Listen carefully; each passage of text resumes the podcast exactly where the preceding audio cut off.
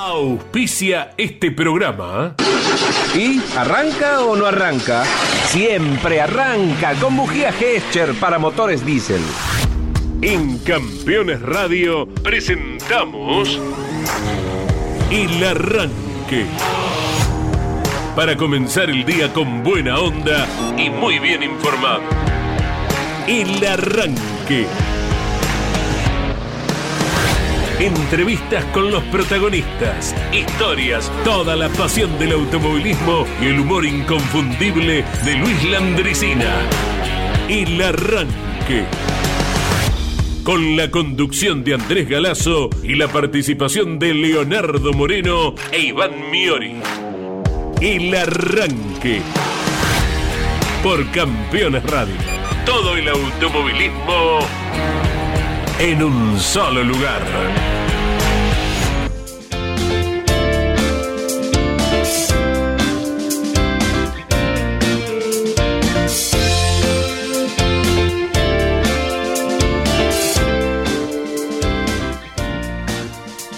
Hola, buenos días para todos. De a poquito va mejorando la visibilidad en algunos sitios del suburbano, eh, como suele ocurrir. Eh, hubo niebla y tal vez algunos bancos durante esta mañana. La precaución que hay que tener siempre, todo el año para conducir, se incrementa un poco más eh, cuando la visibilidad se acorta. Pero todo el año, las 24 horas de cada día, sobre un auto, al conducirlo, estamos ejerciendo una profesión. Tenemos un carnet habilitante para conducir un automóvil y hay que hacerle honor a ese carnet porque uno se supone lo ha obtenido con todas las de la ley. Y por lo que vemos frecuentemente en nuestras calles, no siempre se cumple. ¿Cómo va, Leo? Buen día. ¿Cómo están? Buen día para todos y todas. Eh, acá estamos, exactamente. Es, la época, por sobre todo, ¿no? De, la niebla, los excesos de, humedad, las temperaturas que estamos viviendo. Eh, aquí en la ciudad hoy estuvimos mm, hasta hace un rato con, con mucha niebla, pero lo que más preocupa es, por sobre todo, cuando vos agarrás la ruta 3, es una ruta eh, de aquí a Cañuelas es autovía, eso te simplifica un poco las cuestiones, pero después ya cuando vas para el lado de las Flores, Rauche, Balcarce, en estos momentos está con mucha niebla, inclusive Tandil, que son ciudades propensas a tener hasta altas horas de la mañana, porque normalmente ya tipo 10, 9 y fracción, ya que comien- comienza a levantar la niebla. Bueno, Tandil, Balcarce son ciudades que tal vez hasta las 11 estás encerrado en una nube, por la altura, por los excesos de humedad, así que hay que tener muchísima precaución. Ayer cuando venía para acá eh, lo, notaba, cuando venía de la ciudad de, de Tandil, por sobre todo entre Rauch y Las Flores, luces bajas, si tenés los faros antiniebla, pero hasta ahí, ¿eh? Y siempre un par de kilómetros menos de lo que la velocidad reglamentaria te permite, eh, como por las dudas, porque nunca falta eh, no es nada contra los transportistas, pero el que está falto de higiene, que no le pega una limpiadita a los faros traseros, que sí le funcionan, pero están tan opacados lo- los faritos rojos que recién cuando estás prácticamente en el paragolpe del, del camión ahí te das cuenta que los tiene prendidos. Así que eso para no encontrarte con ninguna sorpresa y después también eh, es una zona de muchos animales, ¿no? Que se pueden estar cruzando por, eh, por las arterias de la provincia de Buenos Aires y hay que tener mucha precaución para no tener un sustito. Y ante cualquier duda, parar en una estación de servicio, tomar un café, esperar que la niebla se disipe y seguir viaje. Nadie es campeón del mundo por llegar media hora antes o media hora después.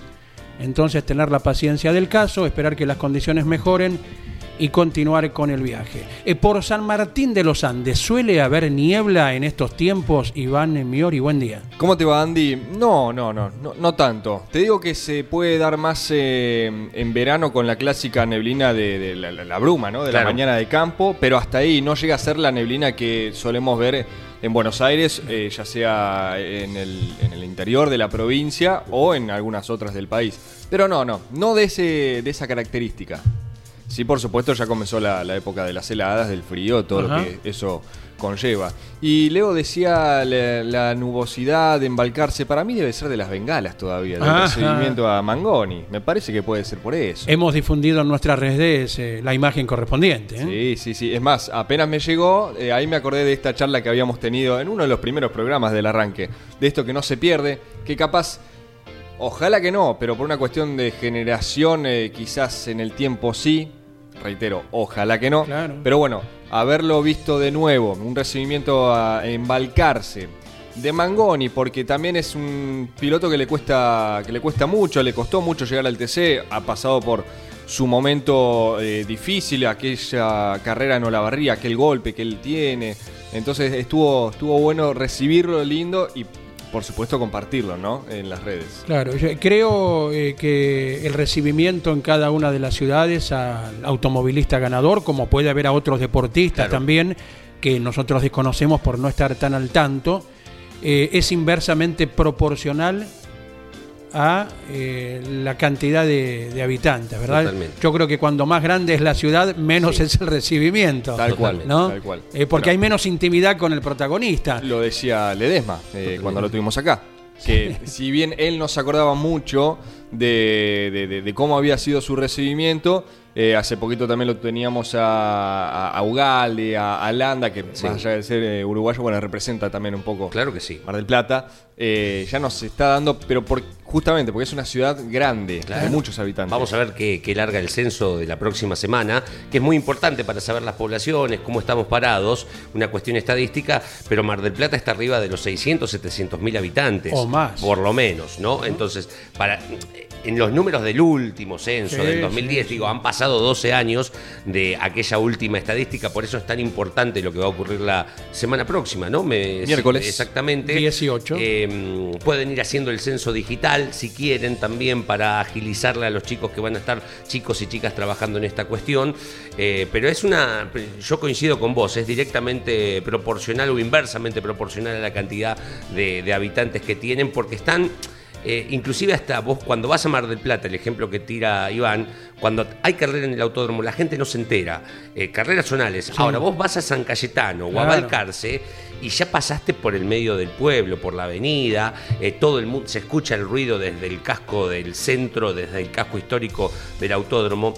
Y también aquí hay una cuestión, Mangoni mm, no es demagogia, puede sonar, es un chico muy querido y que ha tenido la capacidad, eh, y para nosotros los del Zonal, que de cuando un tipo no se olvida del Zonal, Sí. se potencia lo que uno lo quiere. Semana y fracción atrás había estado corriendo en Balcarce en el turismo especial de la costa. Digo, tienen estas cuestiones, más allá de que es un profesional, que está en uno de los mejores equipos del país, eh, cuando lo llaman, che, venís para, a correr con nosotros y el tipo está, Claro. eh, y esas cosas lo potencian aún más en el cariño del público. Por eso el recibimiento, más allá de lo que significa para una ciudad como Balcarce, que eh, respira automovilismo en su ADN, eh, ha sido como el que fue, ¿no? Con la magnitud que, que- que se merecía una victoria en la categoría más importante que tiene el país. Hablando de Balcarce, estaremos mencionando en un ratito un joven que estará presentando un auto. Sí, señor. ¿sí? Eh, es una historia formidable.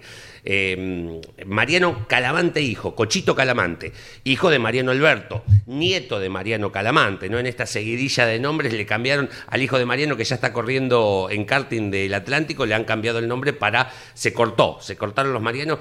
Va a presentar su auto del turismo especial de la costa con un nombre muy especial, después te lo contamos, eh, pero tiene una, historia detrás muy, muy agradable eh, en un homenaje a uno de los grandes campeones que tuvo la historia del turismo de carretera, eh, de una historia que desconocía, porque su padre, Mariano Calamante, casi, si bien es símbolo de Chevrolet, casi fue piloto oficial del equipo Ford de aquel equipo Ford que arrasó en la década del 70. Ajá. Y de ahí viene el homenaje que luego vamos a estar contando. Recordamos una anécdota con Mariano Calamante, el hoy comisario deportivo, eh, bueno, símbolo de la marca Chevrolet, que en un momento en la tira de campeones eh, nos había manifestado en aquellos tiempos, estamos hablando del año 92-93, que le gustaría correr con un Ford en algún momento.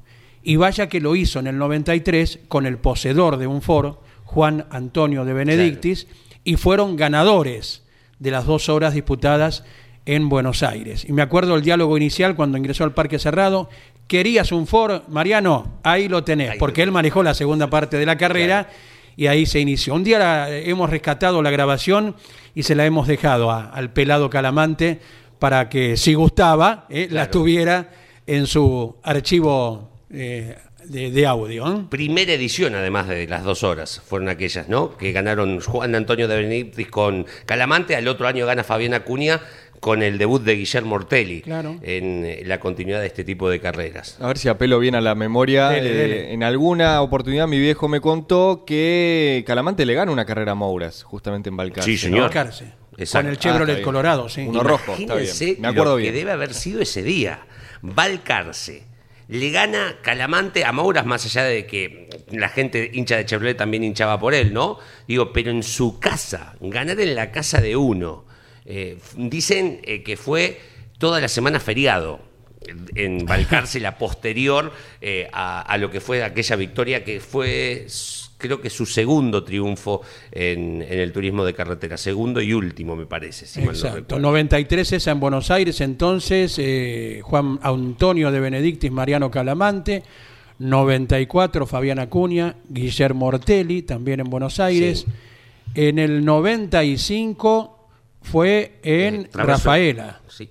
Y Buenos Aires, hicieron dos ediciones. Dos. Exactamente. Eh, me- mira, me acordaba la de Rafaela, después lo buscamos, porque todo aparece hoy. eh, Traverso Guerra. Exactamente, en esta seguidilla que contábamos que eh, Canapino hizo lo mismo que Traverso en el 95, ganar dos carreras seguidas de TC y dos de TC 2000, las dos de TC del Flaco seguidas entre medio de las del TC 2000, fueron las dos horas Sí. en Rafael y Buenos Aires compartiendo la Chevy Violeta número 6 en los laterales con Miguel Ángel Guerra. Dos carreras de dos horas en el mismo campeonato. Exactamente. Mira, Y sinceramente, seguidas. Y seguidas. sinceramente no lo tenía. 96 ganaron Emilio Satriano y Patricio Di Palma. Una carrera que se tuvo que cortar antes por la simpática invasión de la pista, ¿eh? Sí, esa atribución que mucha gente se toma, ¿no? Se perdió, gracias a Dios, esa costumbre. Eh, O sea, si bien todavía hay alguno, pero lo- en su momento, en un momen- ya pasó a ser peligroso y era demasiada la cantidad. Una vez uno que se subió al baúl de Tony Aventín que no advirtió la situación, el auto sin carga aerodinámica eh, en aquellos tiempos, si no hubiera sido atajado por, por la pala que llevan atrás los autos hoy para la carga, ¿no? Pero cuando acelera, eh, este muchacho besó el piso. ¿eh? Re- Leo recién marcaba dos carreras seguidas de con el formato de dos horas. Correcto, 95. Bueno, más traído para acá, obviamente no, no, no hay eh, comparación alguna, pero este año se hicieron dos carreras especiales seguidas. En este caso la de... mm, Neuquén, eh, Centenario. Exacto, con, y La Pampa. Con cambio de neumático. O sea, en el medio quedó Concepción, en el medio estaba Concepción, pero bueno, eh, fueron bastante seguidas una de otra con cambio de neumático. Sí, sí, sí, sí. Hoy las especiales eh, no pasan tanto por las dos horas. Bueno, más adelante vinieron los mil kilómetros, ¿no? Que fueron cinco horas y pico. Eso es algo que el público le gustaría. Me parece que a la gran mayoría le gustaría que, que volviesen los mil kilómetros del TC. Tuvo dos ediciones, Claro. 2017 Yo. y 2018. Sí. La primera la ganó el pato Juan Manuel Silva con Juan Tomás Catalán Magni. Otra medallita más para Juan Manuel Silva que tiene bastante Sí, logro trascendente en toda su campaña. Exacto. Y después, 2018, la gana Agustín Canapino con Martín Ponte y Federico Alonso. Sí. No me acuerdo en cuál de esas dos ediciones Truco manejó todo. La primera. Una bestialidad. En la primera. ¿Se acuerdan? Sí, sí, que sí. había, eh, cre- creo que era Martín Ponte que estaba tuiteaba y dice, eh, me fui al baño, me bañé, eh, Truco sigue punte- sigue manejando el auto. Eh, volví, me miré, Truco sigue manejando el auto. Sí, sí, sí, sí. En esa eh, compartió el auto con Helio Craparo. Truco, claro. Juan Martín Sí, Truco, sí, sí, sí, sí, que Craparo creo que manejó cinco minutos, algo así, no, es un decir, ¿no? Sí, sí, Truco le dio, le dio, le dio, sí. Le sí. decían, Truco, entra. No, no, no, no. Entra Quiero, ahora. Claro, No, Y es- no, no. e- Es la, la- la mentalización de- del piloto, del deportista, la, la fortaleza. Eh, piloto de auto y también de aeronaves, ¿eh? Juan Martín Truco. Es uno de los tantos que tiene los dos carnet. ¿eh? Exactamente. Eh, bueno, el domingo, el, el domingo este que pasó, segundo domingo de mayo, fue el día de los nietos y los ahijados. No sé si los tienen, ahijado particularmente sí, si los han saludado, si no, tardecito, se acuerdan y si fue el día, le mandan un mensaje. Normalmente siempre era el 10 de mayo, un día como hoy, pero se trasladó al segundo domingo de mayo, justo este mes. Arrancó el primero domingo, un domingo primero, entonces medio que se traspapeló el segundo fin de semana de mayo. Eh, algunos ejemplos, nietos que han corrido en turismo de carretera, de obviamente abuelos Sí. que han corrido en turismo de carretera, les vamos a traer y los vamos a estar eh, marcando algunos. Y si por supuesto la gente al 11 44 75 00 00 nos ¿Me quiere repetís, ayudar, por como favor? esto, eh, el domingo fue el día de los abuelos, eh, perdón, el día de los nietos y los ahijados. Si ustedes dicen, quiero ejemplos de nietos que hayan, y si saben de ahijado, fulano es el padrino de, de, de este, me lo dicen porque creo que hay algunas relaciones de esas. Eh, Agustín Canapino es el padrino De- del nene del ingeniero Guillermo Crucetti. Bueno, ¿ves? Perfecto. Van, nos van tirando ejemplos, 11 44 75 0000. ¿Qué es lo que estoy preguntando? Voy al más fácil, ¿no? Luis Rubén Di Palma, abuelo, y toda la camada de nietos arrancando desde Josito, Estefano, por marcar algunos, que siguen con la posibilidad de correr en autos de carrera. Ese tipo de ejemplos le pedimos. Correcto. Y Claudio Nanetti, que está a cargo de la operación técnica, nos leía el pensamiento recién, volviendo al tema de las rutas con niebla. Sí. Y si uno está circulando a la velocidad inferior a la que corresponde, eh, en comparación a si fuera la visibilidad normal, eh, no colocar las balizas. Claro. Las balizas son solamente para cuando el auto está detenido. Correcto. Si uno sigue circulando a 40, 60, a lo que él considera que la visibilidad le permite, el conductor, eh, de esta manera eh, ir con las luces correctamente encendidas, la luz corta, no las balizas. Las balizas solamente si uno por una emergencia tiene que eh, detenerse. Y también es importante remarcar eh, las luces interiores, ¿sí? tenerlas eh, prendidas justamente ante todos los casos. Eh, es mejor ser Sí. un exagerado y prevenir. ¿Fue interno nada más o, o salió al aire? Ah, no, pues teníamos la voz, porque me encantaba, digo, por ahí es, es como la voz del oráculo que apareció de golpe. Si no salió al aire, a la audiencia le cuento, nos apareció una voz de, que es Nane. Yo pensé que Leo salía se al aire. asustó. No, pero me había re gustado. Digo, el oráculo llega y nos tiraba el dato. Me encanta. Digo, para mí tiene que tener micrófono ahí, ¿eh? y ir tirando sus, eh, sus datos. Sí. Bueno, señores, estamos en el arranque, vamos hasta cerca de las 11 de la mañana, 11 44 75 00 00 en los supermartes de Campeones Radio, porque hoy la programación está cargadísima, luego te estamos contando. Los auténticos decadentes hace 10 años, un día como hoy, lanzaban su disco en vivo, hecho en México, celebrando sus 25 años, o sea que este año, en agosto, en el Luna Par, celebran sus 35. Es un disco formidable con muchos invitados, como por ejemplo ella, Julieta Venegas. Llamaste, pero ya me había ido, pues salimos más temprano del taller. Yo me vine caminando para no gastar dinero y por eso llego tarde como ayer.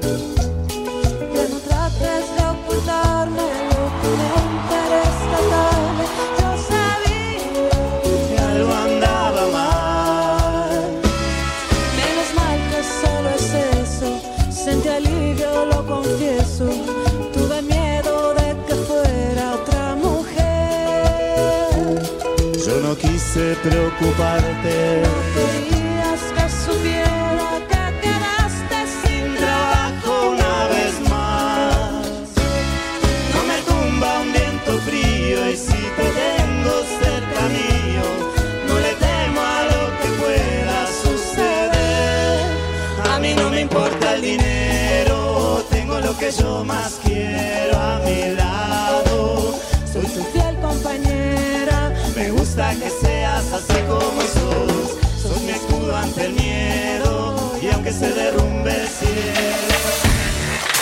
Comunicate con este programa. Deja tu mensaje de texto o voz al WhatsApp de Campeones Radio. 11 44 75 0000. El Arranque. Por Campeones Radio. Todo el automovilismo en un solo lugar. 22 minutos de las 10 de la mañana, esto es el arranque por Campeones Radio. Aquí en la ciudad autónoma de Buenos Aires tenemos 15 grados, vamos a llegar hasta los 22 en el día de hoy. Una muy linda jornada en Centenario, donde el fin de semana habrá actividad, se van preparando para recibir a la Top Race y todas sus categorías. Estamos en 9 grados, vamos a llegar hasta 18. Atención que el domingo Ajá. la mínima va a ser de menos 2 grados bajo cero. Pablo Culela, Ariel Larralde están notificados. Llévense, mm, no sé si usan, ¿cómo se le dicen? Polainas, ¿eh? Arriba de, mm, del pantalón, tac, ahí Ah, abajo, sí, sí. para la, la pantorrilla. Exactamente, y ese también. La Rioja, tenemos 19 grados, vamos a llegar hasta la hermosísima temperatura de 26 grados en el día de hoy. Reitero, no saquen las botas de goma del bolso porque sigue marcando lluvia para el día domingo, por sobre todo. Ni el viernes ni el sábado con temperaturas de 17 grados, que es bajo para La Rioja, ¿no?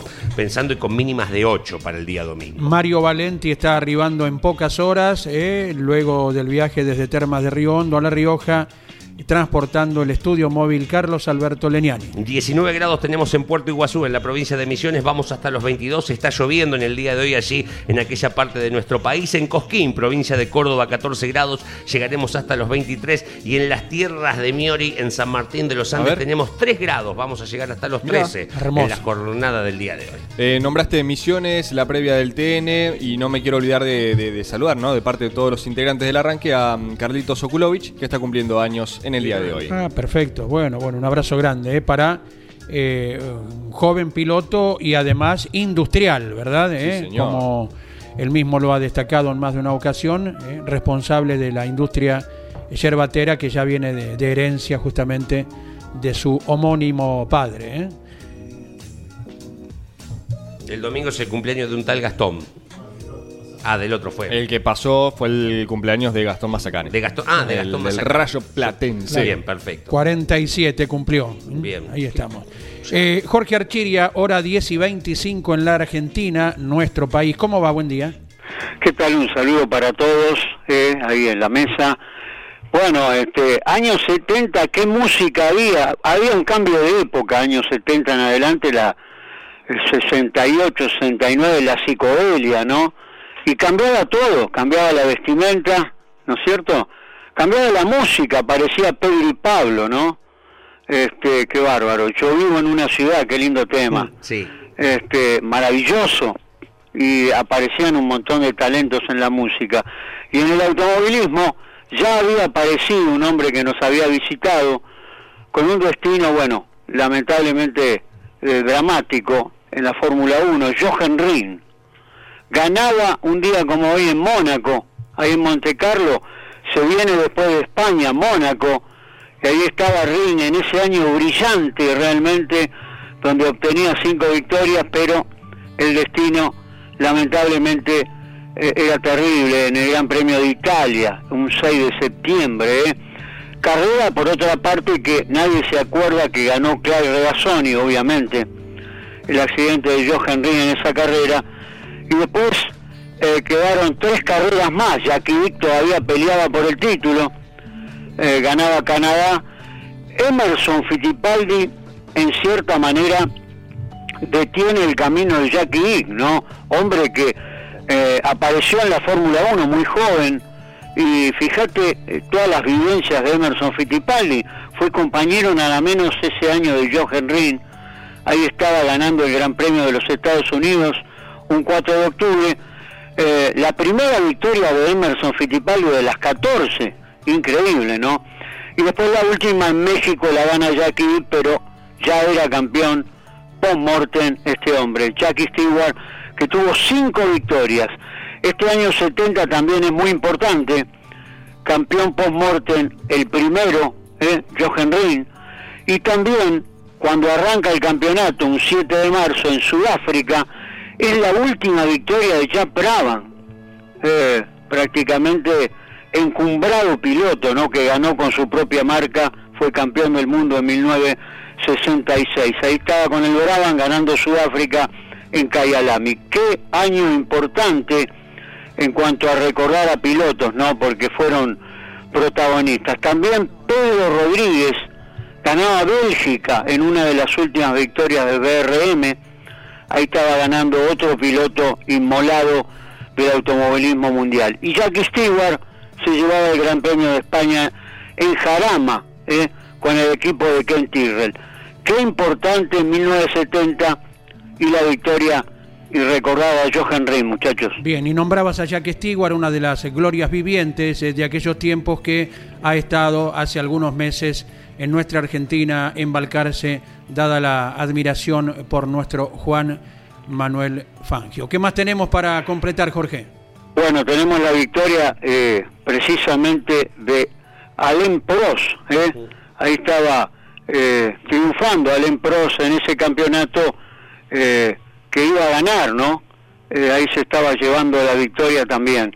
También tenemos victoria del querido Schumacher, un día como hoy, eh, ya en el último título de Schumacher, en el séptimo título, precisamente en España se llevaba la victoria en Barcelona Schumacher, un, campeonato eh, de 18 fechas donde eh, la última carrera la gana Juan Pablo Montoya y la primera obviamente Schumacher que tiene una seguidilla impresionante de victorias, cinco victorias al hilo, Australia, Malasia, Bahrein, San Marino y el Gran Premio de España. Después ganaría también, eh, tendría seguidilla de cuatro victorias eh, eh, en este mismo campeonato, el Gran Premio de Europa, en Nürburgring, Canadá, Estados Unidos y Francia. Realmente un campeonato donde Schumacher copó todo, ¿no? Victoria de Raikkonen en Bélgica y Barrichello, Italia y China. Realmente supremacía del equipo Ferrari y el último título del querido Schumacher, muchachos. Michael Schumacher, eh, hoy su heredero Mick, eh, está haciendo su camino en la Fórmula 1. Un gran abrazo, Jorge. Será un gusto comunicarnos mañana. Un abrazo grande, un saludo para todos. Gracias, Jorge Archiria. 11 44 75 000 para comunicarte con el arranque. Vamos hasta las 11. Ya está la edición número 727 de Campeones, la revista con Santiago Mangoni y a título formidable. Santiago querido, tras la victoria del el Valcarceño el fin de semana en una nueva fecha del turismo carretera en Río Hondo. Canapino versus Rossi revivió el duelo. Además, viene con una lámina central de la despedida de Guillermo Ortelli. Si tenés un taller mecánico y no tenés pegado una lámina de la historia de las 727 revistas de campeones, no es digno de llamarse taller. ¿eh? Sea el que sea, del que seas hincha, de la marca que seas hincha, el que más te haya gustado, tiene que haber al menos una lámina pegada en las paredes de aquel taller que recibe seguramente diariamente muchos clientes. Bueno, señores, aquí estamos. Eh, tenemos varios mensajes de distintos oyentes al 11 44 75 0000. Hola, el arranque, los estoy escuchando. Como siempre, Martín de Bursaco está trabajando en vialidad en la zona sur del Gran Buenos Aires y es el gran admirador y debe estar muy contento eh, de Agustín Canapino y la marca eh, Chevrolet. Claro. Eh, tiene razón Leo con esto de los faritos rojos en la parte trasera de muchos vehículos.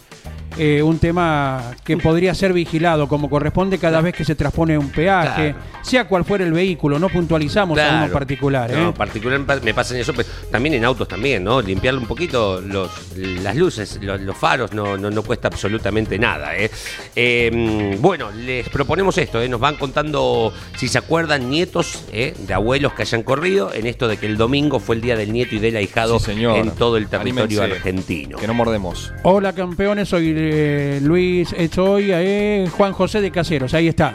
Eh, Leonel Sotro, nieto del gran Orlando, eh, Sí, envía un gran abrazo que es recíproco. Gracias Juan José. Hasta los 82 años Claro, Orlando. Y arriba de un Fórmula 1 nacional lo hizo. Increíble. Y hoy Leonel ha retomado desde el año pasado su actividad en, en la clase 3 del Turismo Nacional. Buen día, soy Luis de Mar del Plata. Les tiro un nieto, Lucas Caram, piloto de karting de la AZK, nieto del turco José Luis Claro. Caram, piloto marplatense de turismo carretera. Exacto, debutó con una Dodge con la que había corrido Edgardo Fernández, el de Tandil, que era el ahijado deportivo de Pepino Malicia. El turco Karan había corrido en el turismo del 40, categoría de la que es campeón Fabián Acuña. Uno todo con, con todo como para que vean de dónde viene. Sus hijos corren del turco Karan y sus nietos empezaron a correr, inclusive con muy buenos resultados en el karting del Atlántico. Te das cuenta, le tirás un dato del zonal a Leo y no Todo. te da el documento porque no tiene ganas. ¿eh? No, no, es impresionante. Pero tanto Leo y, y también eh, La está, bueno la, la- la audiencia para no solo para eh, sí, interactuar ¿no? durante la, la mañana, sino darnos cuenta que el apasionado del automovilismo es un apasionado real del automovilismo, porque les hemos preguntado de todo a lo largo de ya no sé cuántos meses vamos. 14 Eh, de febrero iniciamos. Claro, el Día de los Enamorados. Y cada consigna que, que- que tiramos están ahí y, y saben y adivinan Claro. y contestan, más allá de algún intercambio de opiniones, pero cuando se trata de alguna pregunta o adivinanza, están ahí y le pegan. La verdad, muy bien, por todos. Saludamos a un ganador del domingo pasado en Buenos Aires, ¿sí? Sí, señor. Es Leonardo Nova, que allí estuvo cubriendo Iván Miori la carrera del Procar 4000. Hola Leo, buen día, un gusto grande. Hola, ¿qué tal a la audiencia? Saludos, un gusto para mí, gracias por el llamado. La verdad que sí, la pasamos lindo el fin de con la gente del Procar, la familia del Procar. Venían de correr en 9 de julio, circuito admirado por 101 de cada 100 pilotos del automovilismo argentino, si uno hace una encuesta. Y nada menos que Buenos Aires ahora. Sí, eh, nada, yo quiero agradecerle a la categoría y a la familia Magini que me invitaron. Siempre se acuerdan tanto la categoría como algunos pilotos que me han quedado amigos del Procar en tantos años, que uno corrió cuando se inició en esto y nada, es un, es un placer participar y nada, y siempre eh, me han pasado y que me han invitado de otras marcas, pero bueno, cuando te invitan con la marca de, de- que uno le, le apasiona, que es el Chevrolet, nada, con, con más gusto todavía. Te saluda Iván Miori, que estuvo cubriendo para campeones, por Campeones Radio, por Radio Continental, lo que ustedes hicieron en Buenos Aires. ¿Cómo te va, Leo? Buen día. Ayer tuvimos el contacto eh, con Daniel Nefa, que eh, tuvo la, la oportunidad de conducir el Chevrolet de Ramiro a Peseche. Eh, tuvieron ahí sus batallas eh, en pista. Y recién mencionabas a la familia Magini, que le querés agradecer. ¿A cuál de todos? Porque son una cantidad impresionante. Vos estuviste con Fabián. Yo, yo estuve con Fabián, está Luis, que corre también en el equipo de Pereiro, y está el hijo, así que son tres Magini que vienen, una comitiva, y después hay otro Magini más que corren con Ford, en otro equipo, pero nada, era una familia de 10, tuve el placer de conocerlos este fin de semana, los conocía así de, nombre, y bueno, el que hizo el nexo fue el, dueño del equipo, Pereiro, que es el que se encarga de de atender los autos, de hacer los motores. Ah, Pereiro Grande hace los motores. El, el artífice que los autos de Pereiro anden así, el chasis, se lo debemos al hijo Augusto, que es el que está a cargo de, la asistencia del auto completo. Y bueno, Pereiro hoy justo tuvo el problema Augusto de tener agarrarse COVID y nos de- los dejó tirados y estaba Pereiro para todos lados. Así que un gran funcionamiento de los autos de Pereiro están teniendo, hay que, la verdad que los felicito muy muy bien y nada, fue una carrera peleada, fue una carrera linda que pudimos hacer un poquito de diferencia para que Nefa no se haga el, el piloto y me, me gane la carrera. Eh, ahora vamos a ir puntualmente mm, a la carrera y al fin de semana en sí. Eh, pero esto, esta relación con los Magini, decías, ¿nació este fin de semana o ya venía de algún otro eh, año o, o temporada? No, no, no, la relación, te vuelvo a repetir, me invitó Pereiro, le dijo a. Magini, si no tenés algún piloto, algún compromiso con alguien, yo te puedo recomendar a alguien.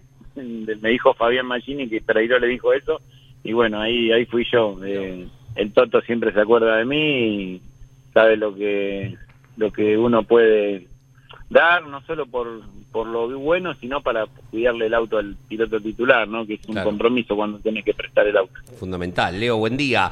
Eh, recién te escuché que decías que, que tus Bien. inicios fueron en el Zonal. Con- contame de ellos, Sí. cómo, cómo fueron. Y en, particularmente, digo, pregunto, ¿en el Procar fue? Sí, yo me inicié en el 2003, 2002, 2003, Sí. 2003 en el Procar eh, un par de carreras antes y con quién me iba a iniciar, con Toto Pereiro. Me armó el auto, compré una Chevy, me la armó de punta a punta y debutamos en el 2004 en la clase A y salimos campeones con el Mirá Toto. vos. Fue Pero mi primer campeonato, debuté y salí campeón, primer año. Después corrí el 2005 subcampeón, el 2006 con el 4 y ahí eh, me fui a correr al Río Platense. Corrí 6, 7 carreras, no lo corrí entero. Después volví al Procar, salí campeón de vuelta. Eh, y el Procar lo largué en el 2011. En el 2011, que peleamos el campeonato también y por un punto lo perdimos. No, tengo una. Corrí muchos años. El Procar es la mejor categoría zonal, sin desmerecer a ninguna otra. Eh, tanto reglamento, Sí. el gusto de manejar un auto con carga, con una caja Sainz, que Claro. hoy por hoy lo que están sufriendo mucho las categorías zonales. Te hablo con conocimiento de Sí, causa sí, porque señor. lo Sí, sí. lo veo.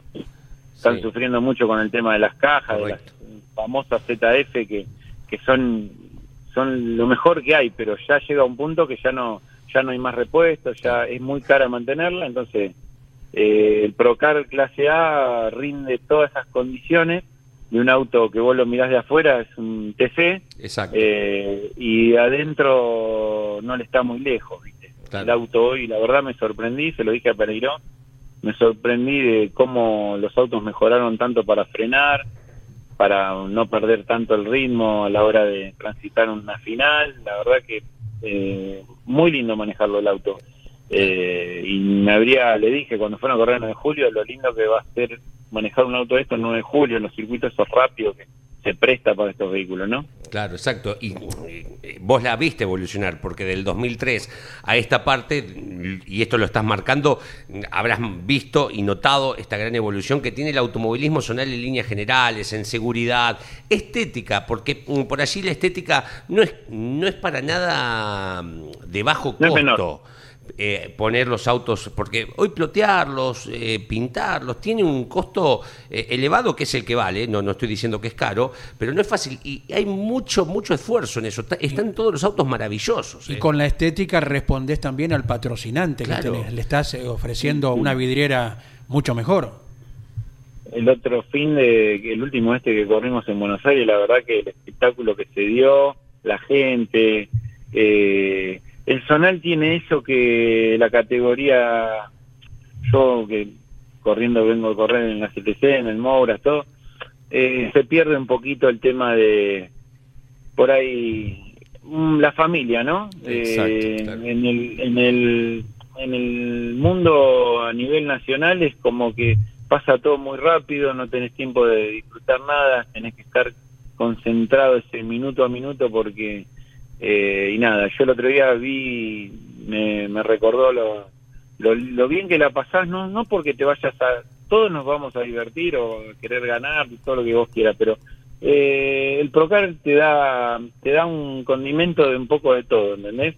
La gente te viene a saludar, vienen a, viene gente, me crucé con pilotos que ya, ya eran grandes cuando yo debuté y me vinieron a saludar.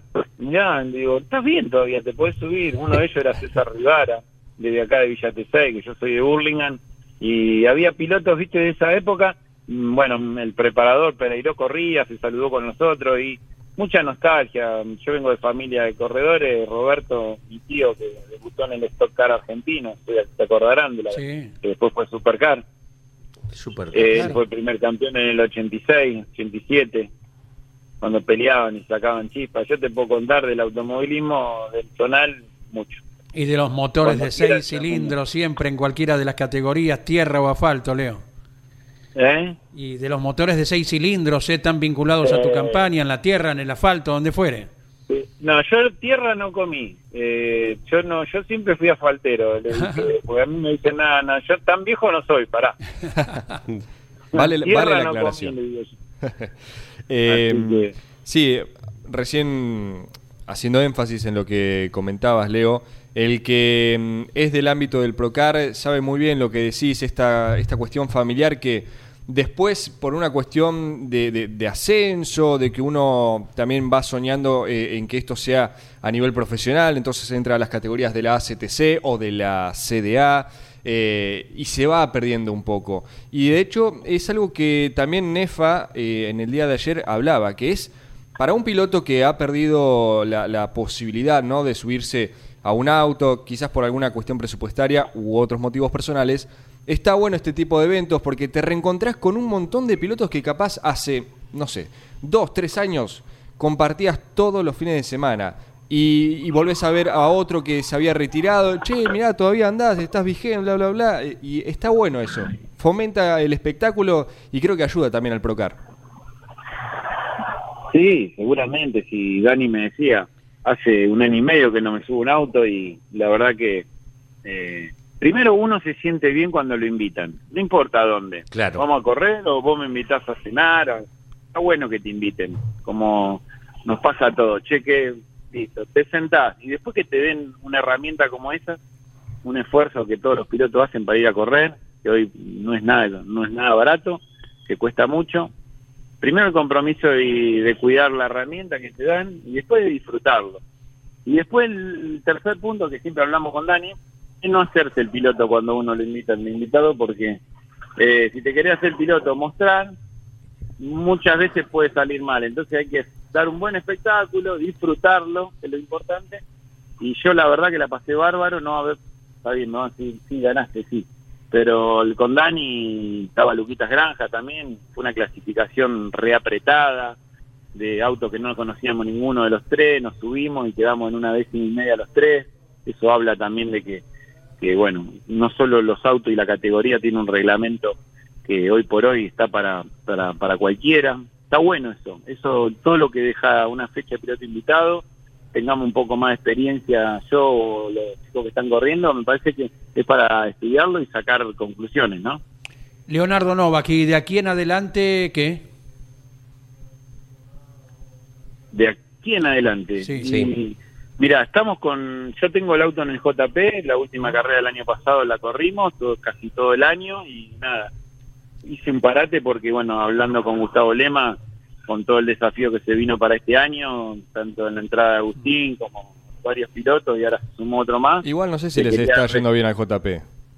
¿Eh? No sé si le está yendo bien al JP. Mm, Creo que no. Más o menos. Más o menos. Más o menos. Nah, la verdad que sí. Aparte tengo una amistad también con Santi, de ayer una alegría bárbara. Compartimos eh, el último asado. Ahora le digo, vas a tener que hacer otro asado más, le digo. Van a tener que conseguir un, auspiciante de un frigorífico, me parece. Así que no, la verdad que bueno, estamos eh, parados por ahora porque tomé la decisión de, de no volver a correr, de no seguir participando en el Moura Ajá. por un tema por un tema costos y un tema de que eh, no no no no me encontraba ya ahí en la categoría porque no no no compartía varias decisiones de, de- de tema costo. Nada más que eso me parecía muy elevado para para lo que sería un- la categoría que yo pueda hacer. Así que nada evaluando qué hacer si se puede hacer algo lo quiero hacer pero si no locura no estoy para hacer ya estoy bastante grande para hacer locura ¿Te complicó más aún el, incendio del auto el año pasado, Leo? Y fueron varias cosas, pero no, la verdad que me complicó no poder encontrar un motor Chevrolet que, que esté a la altura de poder pelear adelante. Tenía un chasis excelente, tenía mi compañero de equipo Valle que, que nos medíamos y veíamos los tránsitos de curva, todo, pero salíamos del taller y hubo tres carreras que no fui a correr el año pasado porque no tenía la potencia. Tenía que llamar el día anterior a los sponsors y decirle, mirá que no voy a correr, Ajá. disculpame, pero me faltan 15 caballos. Cambié motorista, faltó que no sé a quién pedirle el motor ya. Eh, con Gustavo me dice, la marca está muy complicada, Claro. para poder, así que tomé la decisión de parar y hacer un paso al costado en el Moura, ¿no? Lamentablemente tenía el presupuesto para arrancar, pero pero fue una decisión personal. ¿Y cómo llenas los días, Leo? ¿A qué, a qué te dedicas? ¿Cómo, ¿Cómo es tu vida sin el automovilismo? Mi vida sin el automovilismo. Me dedico toda la vida, estoy en el rubro del, del automotor. Siempre tengo negocio de compra-venta de, de usados y cero Ujú. kilómetros. Toda la vida hice eso. Y nada, enfocado en el laburo y nada, viendo viendo automovilismo, viendo de, de reojo siempre de todo, respirando. Pero sí, tranquilo de que hay cosas que uno va aprendiendo y llega a un punto de decir, no vale la pena tanto sacrificio para el automovilismo, eh, como en la vida, 2 más 2 es 4. Y cuando uno a veces se quiere, se miente solo, para porque Claro. uno es un apasionado de esto, tiene que decir, Leo, eh, magia, la magia no existe. Y, y Leo, más allá de tu decisión de bajarte del auto eh, y de ponerle, aunque sea una pausa momentánea al automovilismo, más allá de eso, ¿mirás carreras, te gusta, te enchufa o es algo que va sí o sí por arriba del auto? No, no, me encanta, me encanta mirar, miro, miro un poco en el principio, por a uno le agarra medio recelo. Me cuesta mirar el Moura, por ejemplo, porque estoy medio como enojado. Mm. Eh, veo cosas que no me gustan, entonces no. Eh, el TC me gusta por porque es el TC y está uno es un apasionado de, todo el automovilismo en sí, pero eh, me parece que el automovilismo se tiene que replantear un montón de cosas para que tiene que volver un poco a la esencia, que me parece que se, se perdió ya hace rato, y si no volvemos a, a las bases que hicieron grande el automovilismo, me parece que a mí me preocupa mucho ver la- las nuevas generaciones que no tienen la pasión que teníamos nosotros. Yo tenía 8 o 9 años y estaba sentado en el piso escuchando la radio, eh, la carrera de TC. Y vos me decís, mi viejo no me ponía la radio, Ajá. la- me gustaba a mí. Sí, Y yo no veo ningún chico de 15 años eh, desesperado, papi, llevarme la- al autódromo, ni mi hijo. ¿Entendés? Entonces, ¿qué está pasando? Algo pasa. Si no nos preguntamos eso, si va a pasar la generación nuestra, las de arriba y todo, ¿y quién va a quedar en el automovilismo? ¿Se lo están preguntando? ¿Alguien se lo preguntó? Nadie. Dame 5 o 7 años más. O si no van a correr solo los nenes que al papi le gusta correr y va y le paga la carrera. Pero ¿qué pibe arranca con 20 años a buscar una publicidad porque le gusta el automovilismo? Nadie. Sí, sí. Es un buen interrogante, inclusive la Fórmula 1, desde que cambió el mando hacia Liberty Media, ha también variado algunos aspectos de la comunicación como para atraer a gente Claro. más joven también. Sí, pero yo me pregunto, chico de 20, 22 años, yo cuando arranqué con 24 años, eh, me desvivía por juntar el presupuesto para empezar a correr. Hoy un chico ni loco, pero pasa en todas las relaciones. Exacto. Entonces me parece que el automovilismo tiene que apuntar a eso, porque si no se van a va a ser para para poco como está pasando ahora.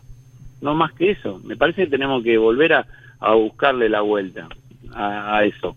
Pero si no, si seguimos mirando para otro lado, no no creo que tenga mucho futuro. Es lo que está pasando. Las carreras no miden, no tienen rating. Eh, sí, la miramos lo. Fíjate, habría que hacer una estadística de, de edades, quién mira las carreras. Poné a alguien abajo de 30 años que tenía una carrera. No sé si encontramos mucho. Sí, coincido. Habría que hacer un censo Automovilístico. cibernético, Sí. digamos, ¿no? Para conocer justamente las franjas, o hay especialistas que lo hacen en ello. Eh, un método muy simple, a lo mejor, de eh, captar el interés de la gente en ciertas noticias. Es lo que pasa con campeones.com.ar, ¿no? Donde le- nuestros compañeros saben automáticamente la cantidad de visitas que hay sobre tal eh, Sí, noticia, sobre tal comentario. El rango etario, Claro. sí, sí. Son todas las herramientas que hoy la tecnología te da, pero es verdad, yo coincido con Leo que eh, hoy el público del automovilismo no, no hay un sub 30 o un, bueno, o si querés podemos bajar un poco más.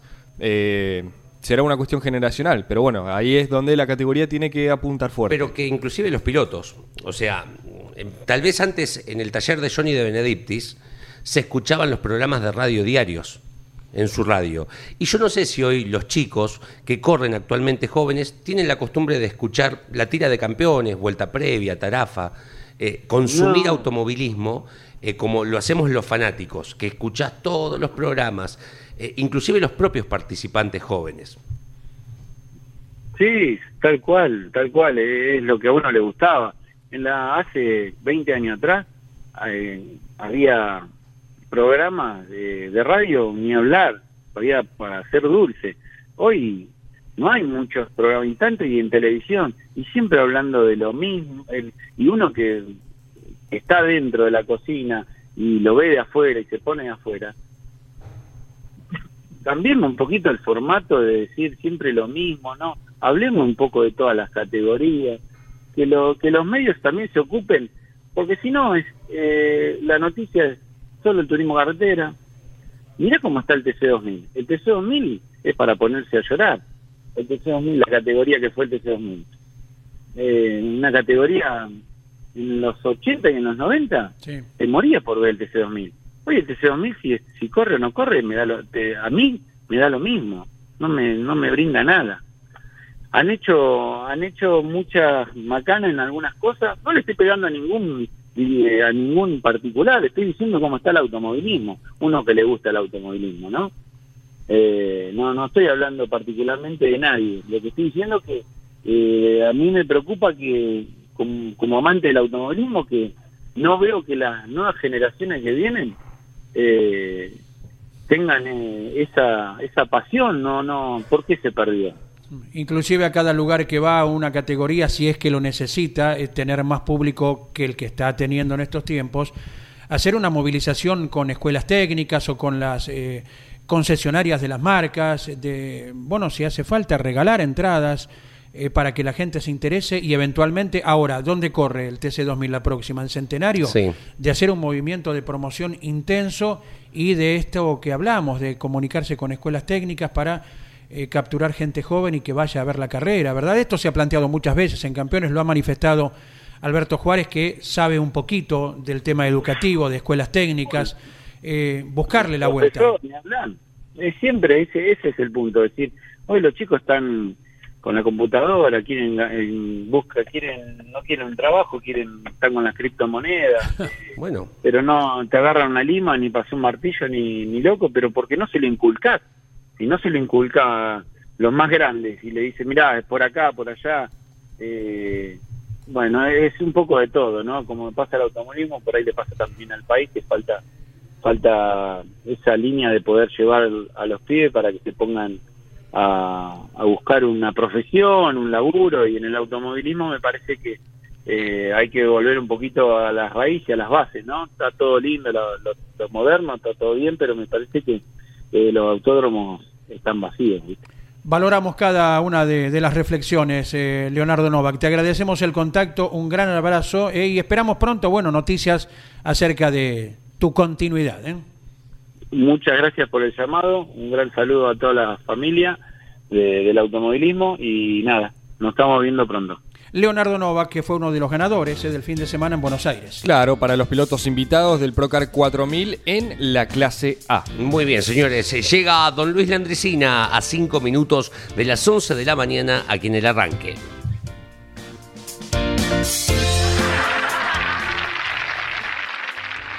Terminé yo de actuar y me dice el de la comisión, pero ¿y ¿cómo en- eh, que acá tenía tres mil y pico de pescadores, cómo no contó un cuento de pescador? ¿Usted sabe que me olvidé? Así que yo ahora le voy a, le voy a pagar la deuda. Esto era cuando el único animal capaz de crecer después de muerto es el pescado. Gracias a los pescadores. Tiene un tamaño cuando lo sacan y cuando cuenta el pescador ya entran a, a, a volasear. Y estaban hablando. Había en un boliche de estos de campo unos cuantos. Y se vio como con el asunto del salado la provincia de Buenos Aires dice que están pescando desde la cocina. Se les ha inundado los campos. Así los pejerreyes. Y pescan con reel. ¿Con qué? Con reel. Decir, ¿qué es eso? Uno, unas cañas con carretel. Y saltó un, un correntino. Dice, eso no es pescar. Ese que se pone a la orilla a pescar. ¿no? Pescador es el que lo sale a pelear al río. Yo no soy pescador así, te voy a decir profesional, pero soy de pescar. Y me rebusco con ese yo. Y pero yo me voy, me, me voy a pelear con el río, que el río sepa que hay un nombre ahí en el medio del río. Me voy con mi canoa, me llevo mi radio transeúnte. Y el, el hijo del bolichero que tenía secundario le dice, don Almeida, transitores. Bueno, ese, vos ya sabés cuál es que ese que no se enchufa.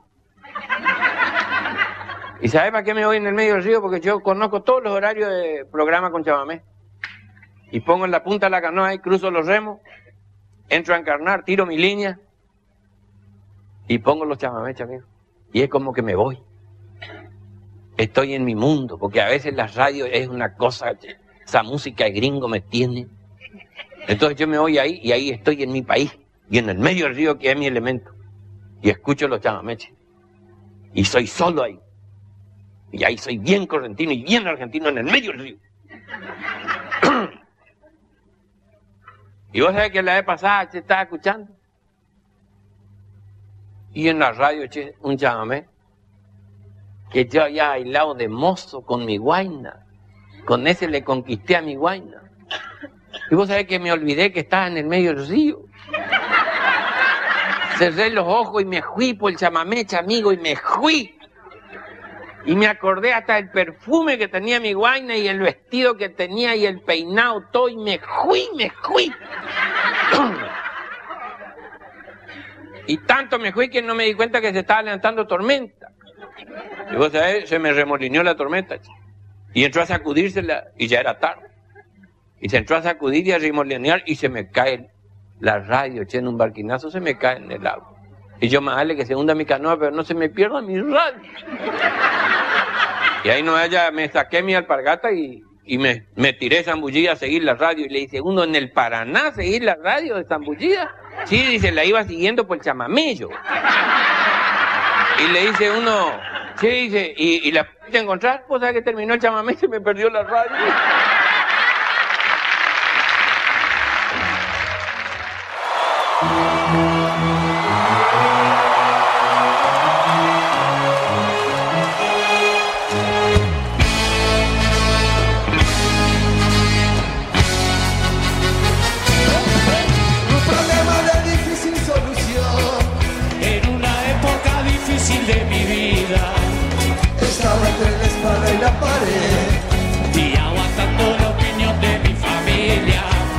Quería una vida normal.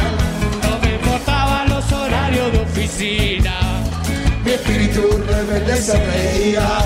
Del dinero, del lujo y el confort. Y una revelación. Ya sé que quiero en esta vida. Voy a seguir mi vocación. Será la música mi techo, mi comida. Porque yo no quiero trabajar, no quiero estudiar, no me quiero casar. Quiero tocar la guitarra todo el día y que la gente se enamore de mi voz. Porque yo No quiero trabajar, no quiero estudiar, no me quiero casar. 10 años de este disco hecho en México, los auténticos decadentes celebraban sus 25 años de carrera, este año tenemos 35 años, en agosto eh, se presentan en el Luna Park y creo que el mes que viene en La Plata, para los que lo, quieren ver en Argentina, no, al que le gusta la música, les recomiendo vayan a un show de los auténticos decadentes porque es fiesta, fiesta, fiesta, fiesta constantemente. ¿eh? Bueno, a lo, a lo primero mejor hay que tomarlo como una broma, no quiero trabajar, no quiero estudiar, ¿no? sí. Sí, hay, hay- hay letras a las cuales uno no debe adherir. En Pero este caso, bueno, porque- lo tomamos ahí. ¿eh? Porque en realidad también, hoy ves, eh, Lo que hablábamos recién con Novak, claro, ¿eh? Pero ser músico también es un trabajo Sí, eh, ¿no? en, esta, en esta cuestión. Como, como el muchacho que va a la plaza a...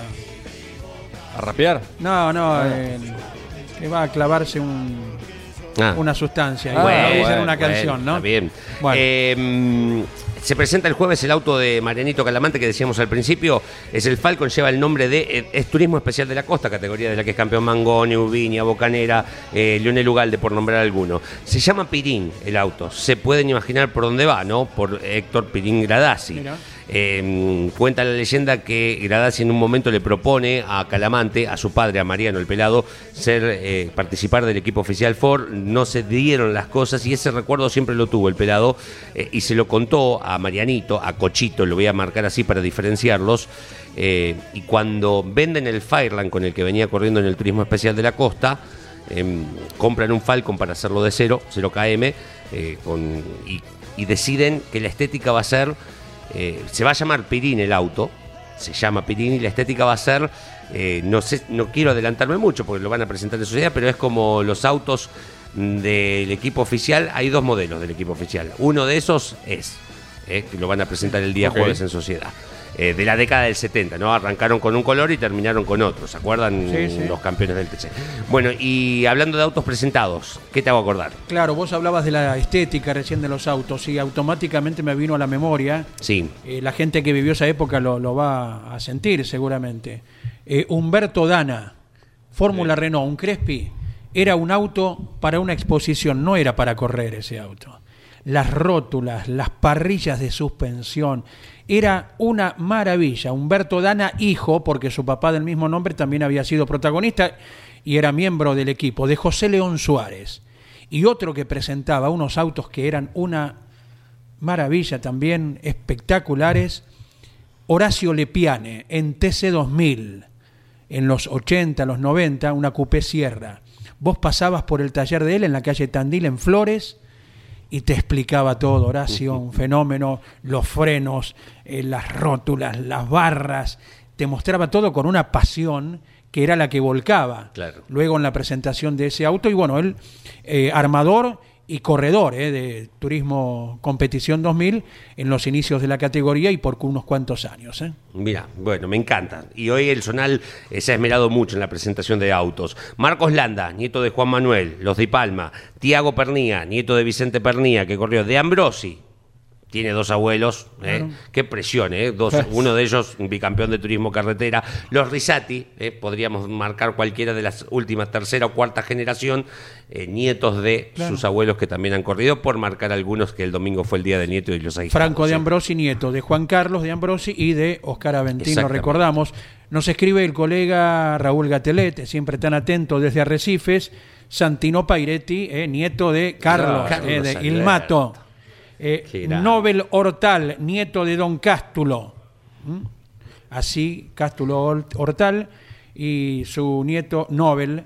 eh, bueno, son Bueno, los datos que nos agrega Raúl. A Cochito Calamante lo marcamos, ¿no? Su abuelo corrió y ganó en, el- en la vuelta de Bahía Blanca, el papá del, del pelado y del gordo, querido Rubén Calamante. Podemos También. hablar de la dinastía Rux también, Sí. Rubén, eh, con la clásica negrita de Montegrande, sus dos hijos Jorge y Rubencito, Sí. y el hijo de Jorge, Adrián Rux, que no está corriendo en este momento, tema presupuestario, claro está, protagonista del turismo pista, eh, hasta que pudo y ojalá eh, esté retornando cuando se den las condiciones. ¿eh? Bueno, fue noticia en el portal de campeones, eh, después en algún momento, mm, pero se está avanzando mucho, estuve averiguando con el proyecto del monumento Oscar Castellano en Lobería, está avanzando mucho en donde tiene que avanzar en el Honorable Consejo Deliberantes para este proyecto, una idea formidable, los homenajes en vida me parece que hay que tratar de hacerlos y el formato que va a tener el monumento Oscar Castellano es un